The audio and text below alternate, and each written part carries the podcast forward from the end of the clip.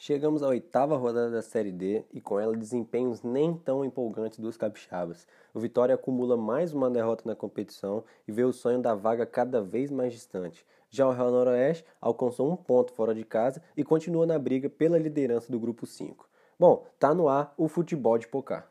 A maré continua ruim para o Vitória, né? O time foi derrotado mais uma vez jogando em casa e com apenas seis pontos ganhos é, ocupa o último lugar do grupo e uma vaga para o mata-mata fica cada vez mais difícil.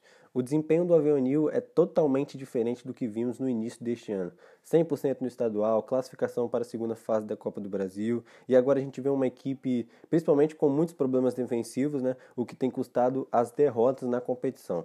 Bom, jogando no estádio Salvador Costa, a equipe de Bento Ferreira foi derrotada pelo Goiânia pelo placar de 2 a 1.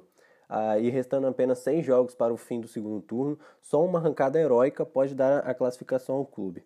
Falando do jogo, a equipe goiana foi quem saiu na frente do placar e saiu né, com o, para o intervalo com o placar de 2 a 0 a seu favor. Os gols do Galo foram marcados por Anthony e João Pedro.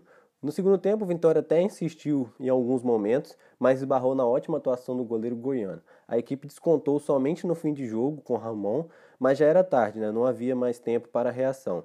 O próximo jogo do Vitória é no domingo, às 19 horas, contra o Águia Negra, no estádio Ninho da Águia, em Rio Brilhante. E após uma goleada na partida anterior, Real Noroeste e Goianésia voltaram a se enfrentar, dessa vez jogando no estádio goiano. Diferentemente do que aconteceu no domingo, a partida dessa rodada entre as duas equipes foi muito equilibrada e o placar terminou em 1 a 1. O Goianese, jogando em casa, precisou se impor e buscar o resultado. Chegou até a abrir o placar com Dudu após converter uma cobrança de pênalti. Um jogo muito brigado, com muitas faltas e cartões, muita transpiração e pouca inspiração, né? E o primeiro tempo acabou com os goianos na frente. Na segunda etapa, pouco diferente do primeiro tempo, é, não teve muitas mudanças né, em relação ao jogo, mas precisando de um resultado melhor, os merengues foram atrás do empate e alcançaram com o gol de Alisson. Mas após o gol, pouca emoção e o placar terminou mesmo em 1 a 1. Com o empate, as duas equipes permanecem no G4. O Real Noroeste segue na vice-liderança do grupo com 14 pontos e tem a chance né, de igualar é, o, a, a, pontuação do Aparecidense, né, quando se enfrentam na próxima rodada, jogando o Real Noroeste jogando em casa, no estádio José Olímpio da Rocha. É, como eu já disse, mesmo com a vitória, o Real Noroeste somente iguala a pontuação dos goianos, mas não chega à liderança do grupo pelo critério do saldo de gols. Ainda assim, o resultado positivo para os capixabas é muito importante para continuar nessa briga pela liderança do grupo 5.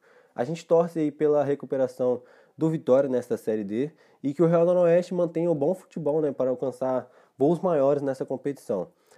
Esse foi mais um Futebol de Pocar. Continue ligados com a gente, né, acompanhando todos os conteúdos do Leitura de Jogo em todas as plataformas digitais. Até a próxima e tchau, tchau.